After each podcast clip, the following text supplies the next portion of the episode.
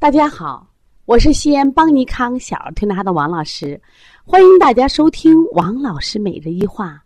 今天分享的主题是：现在的孩子为什么容易患手足口病？进入五六月份是咽峡疱疹和手足口病的高发季了。很多家长最怕孩子患咽峡疱疹和手足口病了，为什么呢？第一，这个病发高烧；第二，这个病危险。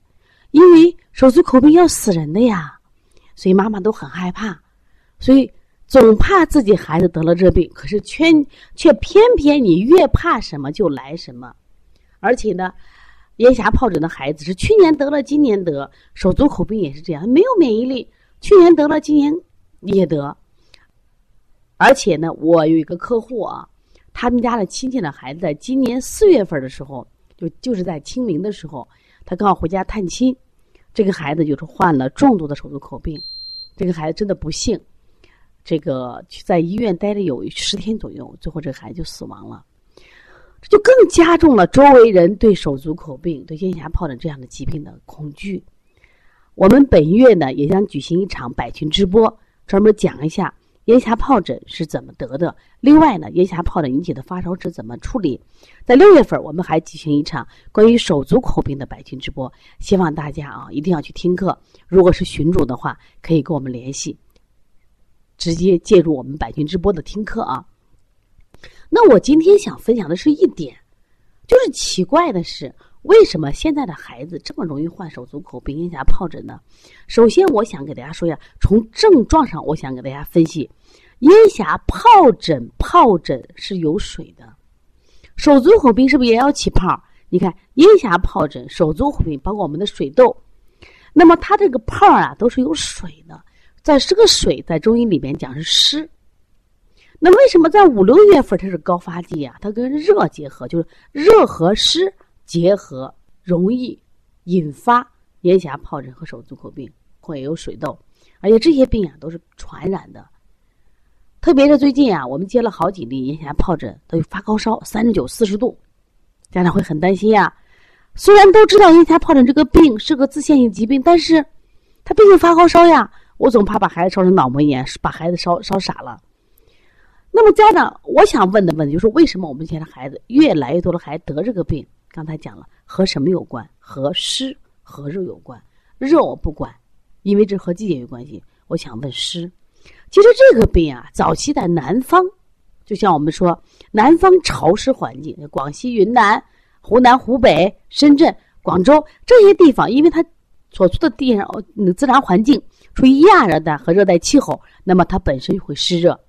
潮湿的地方得成病，可是为什么现在越来越多的北方孩子也逃不过这个疾病呢？也是和湿有关。那我们北方人就奇怪，北方人说我们北方干得很呀，我们不湿呀。虽然进入五六月份，进入夏天，湿气是比秋冬天可能多一点，但也不至于湿重得这些病呀。因为在过去的十年间，甚至二十年间更早的时间，他没有这个病，为什么现在得这个病呢？其实这个湿跟我们的饮食有很大关系。我们经常讲是脾虚生湿，这是一种孩子脾功能弱了，他生湿。湿哪来？第一个湿就脾虚，孩子过度喂养，经常是暴食暴饮，经常吃了不该吃的食物或吃了过多的食物，早晨孩子脾功能弱，他把吃的食物不能变成水谷精微，而变成湿，变成垃圾积聚于体内，他容易得这个病，这是一个原因。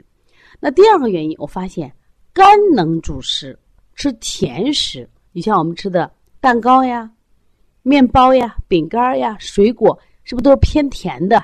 像我们很多孩子一天吃两根到三根香蕉，吃梨、蛋糕、点心点点不断。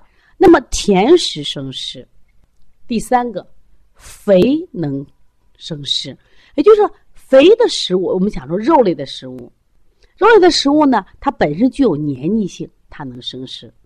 看肥甘都主湿，所以因此，当我们给孩子摄入大量的肥甘厚腻这样的食物，孩子体内会产生湿气。这种湿气如果再跟外界的热再一结合，这类孩子特别容易患疱疹类的疾病。小孩了，咽峡疱疹、手足口病、水痘，其实大人最容易得的是。带状疱疹。现在很多大人得带状疱疹，好痛苦呀！其实这也是一种湿热病。那我们如何让孩子身上的湿气会少一点呢？首先从饮食入手，这是最简单的。让我们孩子多吃一些什么呀？蔬菜，少吃点水果，多吃一点谷类，少吃一点什么呀？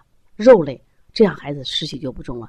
实际上，我这个观点呢，不是凭空说的，因为我在临床中啊。只要接到这一类的孩子，我就先问：这一周吃肉了吗？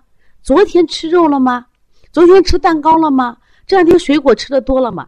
无一例外，家长结论：呀，吃水果了，我们吃肉了。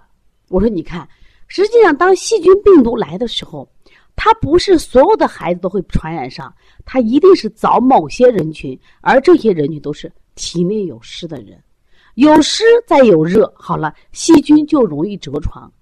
病毒有了给病毒细菌着床的机会和生长的一个平台，所以说这类的孩子容易得这个病。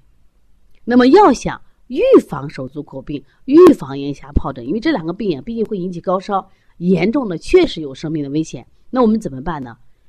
我们不是光靠洗手吧？我觉得很多地方就说多洗手能预防疾病，我觉得这不是主要原因吧？我们经常说病从口入，说你能不能给孩子少吃一点？让孩子的脾胃功能强大起来，第这第一点。第二个，你能不能给孩子在吃了饮食上，我是注重荤素的搭配，多吃素，少吃荤。这个时候呢，就可以很好的避免孩子咽峡疱疹和手足口病。特别是当他班级里已经有这样的孩子的时候，我觉得你一定把奶、蛋、肉类给孩子停下来。这样的话，孩子的湿气减少，孩子的脾功能加强，他就能很快的度过这个传染期。那我如果我们在推拿手法上怎么做呢？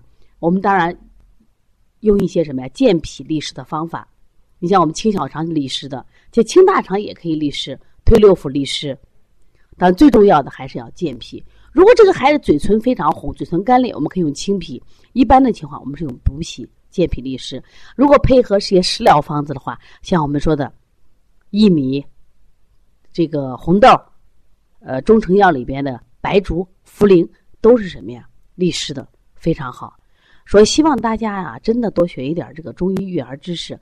其实我们每次啊，都苦口婆心的教育我们家长，我说你一定要学习啊。大家说我没有时间，我说没有时间，孩子得了咽峡疱疹，你急不急？你到医院待几天？你有时间了没有？孩子得了手足手足口病的时候，你慌不慌？我说你有没有时间？你为什么不学习呢？如果今天你早早听了王老师这个分享，为什么现在的孩子容易得手足口病、咽峡疱疹？是因为体内的湿气过多。你是不是在这个季节给孩子的饮食就要控制一些呢？学习多么重要，学习也非常快乐，因为学习可以让我们成长，学习可以让我们的孩子少生病。那我们一起来学习吧。另外，五月二十五号啊，邦尼康专门为大家开设了一堂便秘十招的课程。现在便秘的孩子太多了，每天来的孩子都是便秘，便秘，有的拉羊屎蛋，有的拉葡萄便，有的拉干橛子，有的头干后稀，有的虽然大便软，三五天不拉，我们有的孩子十六天拉一回。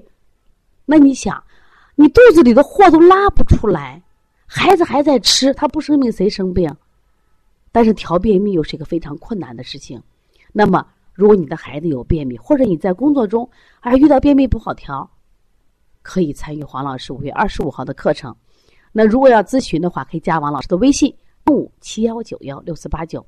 另外，我们邦尼康也为大家准备了小儿推拿基础班。特别适合妈妈听，小儿推拿辩证提高班特别适合同行听。另外，我们还有开店班，每月十号开课，又有大批来自全国各地的学员来学习。他们通过学习成就自己，学会专业的小儿推拿知识，学会专业的辩证知识，将来回到自己的家乡开一个小儿推拿馆，让更多的孩子受益。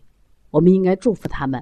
另外呢，我们还有小儿推拿讲师班，通过学习讲师、学习讲课技巧、讲课方法。